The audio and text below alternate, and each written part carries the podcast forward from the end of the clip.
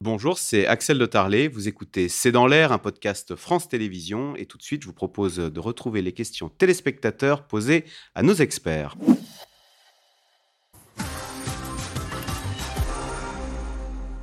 Et on enchaîne Nathalie Moret sur, l'aspect politique de tout ce qu'on vient de dire dans, les minutes qui passent avec la question de Jean Seine-et-Main. Dans les années 70, un quotidien médical titrait déjà que la France allait manquer de médecins.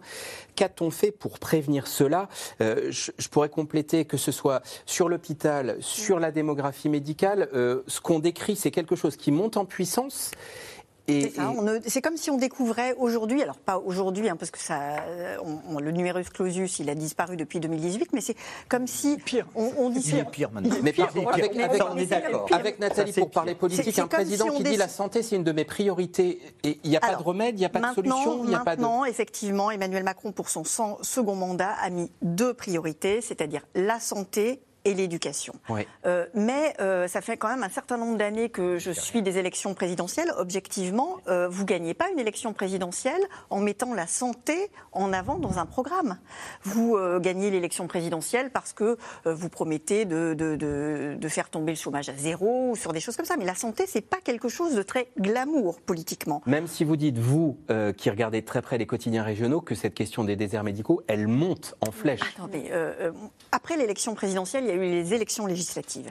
Les élections législatives, la problématique des déserts médicaux a été centrale. Nous, on a tous organisé localement des débats entre les différents, euh, les différents candidats.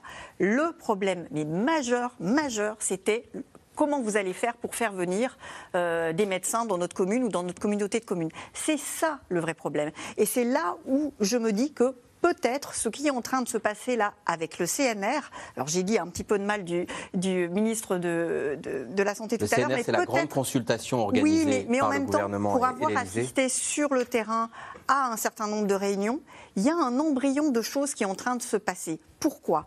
Parce que les solutions pour faire en sorte qu'il y ait des médecins ou des maisons, euh, des maisons médicales qui s'intéressent sur, euh, qui, qui s'installent dans, dans, dans, les zones où il n'y en a pas, elles sont pas les mêmes à Gap qu'à Lons-le-Saunier. Donc par exemple, du local, Gap, voilà, c'est de la ça. couture locale. Mais clairement, par exemple, il va falloir mettre, je sais pas moi, des, des, des, des logements euh, à proximité de l'hôpital pour les infirmières. Là-bas, ça va être au contraire des écoles pour, pour les enfants, etc. Donc partout, y a, localement, c'est déjà ce qui se fait. Hein. Les, les, les, les, élus locaux font de la broderie pour attirer déjà des, des médecins qui viennent souvent de l'étranger. Mais là, l'objectif, c'est d'attirer les gens qui sont formés ici, en France, pour qu'ils viennent s'installer là où il manque des médecins. Anne Sénéquier, un mot et oui. question à Nicolas Béraud. Parce que justement, attirer les, les médecins de l'étranger, c'est une fausse bonne idée. Alors on va dire c'est une bonne idée pour nous, c'est vrai, Bien on ne les paye pas, on ne paye pas leur formation, mais ils viennent de quelque part où très probablement on a plus besoin d'eux.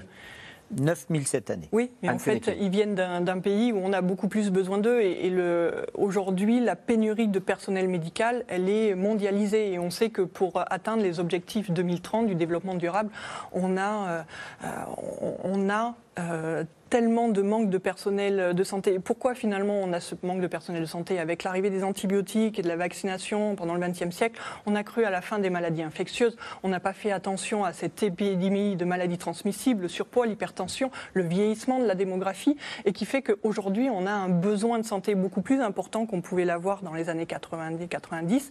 Et finalement, la réduction et le petit remontage que l'on a vu sur les, sur les personnels de santé, ça ne suffit plus. Allez, Nicolas Béron, on revient au Covid avec les questions des téléspectateurs. C'est horrible, nous dit ce téléspectateur. J'ai l'impression de revivre les débuts du Covid. On n'en est pas là.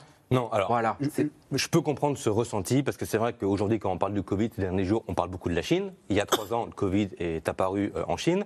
Euh, on a l'impression qu'il y a un peu une opacité sur les variants, etc. Il y a trois ans, on sentait qu'il y avait un peu une opacité sur le nombre réel de cas positifs, etc. Donc, on peut avoir ce parallèle. Mais ce qu'on peut dire à, à, Jean, malgré tout, euh, enfin, aux téléspectateurs plus globalement, c'est que pas de panique. Euh, comme l'a dit Patrick Pelou, on est très immunisé, on est vacciné, on connaît ce virus. Les scientifiques, ils ont énormément travaillé dessus depuis trois ans. On a des traitements. Donc, pas de panique. Et la situation qui est objectivement catastrophique du point de vue sanitaire en Chine aujourd'hui, avec cette vague massive, on a parlé des risques pour nous, nouveaux variants, pénurie de médicaments accentués, etc. Mais n'oublions pas que euh, aujourd'hui, le risque principal, il est pour la Chine. Il pourrait y avoir, la Chine arrête de compter les décès liés au Covid. Mais il pourrait y avoir, d'après des estimations, avec cette vague épidémique, plusieurs centaines de milliers, voire un million de décès liés au Covid en Chine. Donc, c'est elle qui qui risquent d'en payer le prix en premier lieu. Jacqueline, Pyrénées-Atlantiques, le bon sens voudrait que l'on contrôle les Chinois qui débarquent en France. Où est le problème? Qu'est-ce qui justifie, au fond, les quelques jours d'hésitation avant des annonces, euh, peut-être ce soir, Nathalie C'est une histoire d'équilibre. C'est l'équilibre entre euh, on anticipe et on essaye de faire des choses, et euh, l'équilibre entre eux, mais euh, comment dire, on, est encore dans la coercition. C'est ça. Il ne faut pas oublier d'où on vient. trois ans, depuis trois ans, on est vraiment dans la coercition, dans, la crainte, etc. Là, c'est le premier réveillon où j'allais dire où c'était un petit peu un petit peu plus zen. Donc c'est ça. C'est juste cet équilibre politique là, ne pas être pris en défaut d'anticipation et en même temps ne pas trop en faire. Après trois ans de pandémie, nous dit Dominique, nous n'avons toujours pas de politique commune en matière de santé au niveau européen. Pourquoi? Je voudrais ajouter un petit codicile. Quand même, le vaccin au niveau européen, ça n'a pas si mal marché, euh, Patrick C'est de l'économie. Vous savez, j'ai eu l'occasion récemment de, de croiser euh, Agnès Buzyn qui, me disait que l'OMS était un enfer. Alors là, c'est l'OMS. L'OMS qui est un enfer et l'Europe qui là montre aussi avec la politique à l'égard de la Chine une cacophonie épouvantable. Non, c'est, je pense que c'est très très très compliqué.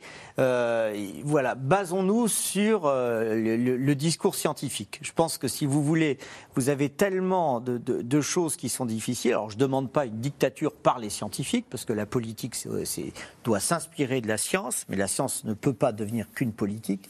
Mais, euh, mais c'est hyper important et c'est ce qui nous protégera. Malheureusement, où est l'Europe? Où est l'Europe?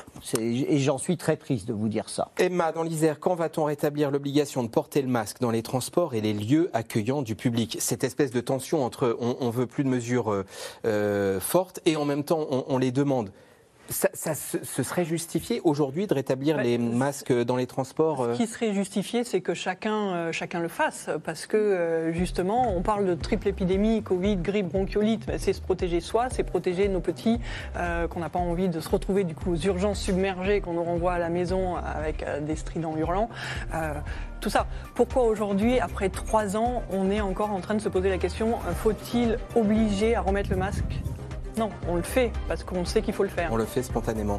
Si je comprends bien, vaut mieux ne plus tomber malade, nous dit Quentin dans, la haute Je suis bien d'accord. Je vous souhaite de bonnes fêtes, et, euh, mais ne tombez pas malade. Le ministre de la Santé avait parlé de semaine de tous les dangers cette semaine. Après, c'est un peu terrible parce que quand on est malade, on ne le décide pas. Mais oui, c'est pas la bonne semaine non, Et il ajoute le système tient malgré tout ce qu'on a dit. Malgré tout. Merci à tous les quatre. soignants. Oui. Merci à tous les quatre d'avoir euh, participé à cette émission. Merci à vous de l'avoir suivi et les rediffuser ce soir à minuit 35.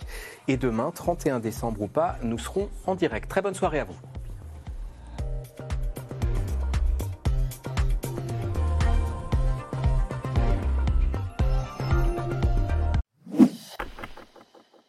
Vous venez d'écouter C'est dans l'air, c'est un podcast France Télévisions. N'hésitez pas à vous abonner. C'est dans l'air est disponible gratuitement sur toutes les plateformes audio, en vidéo disponible sur francetv.fr. À très bientôt.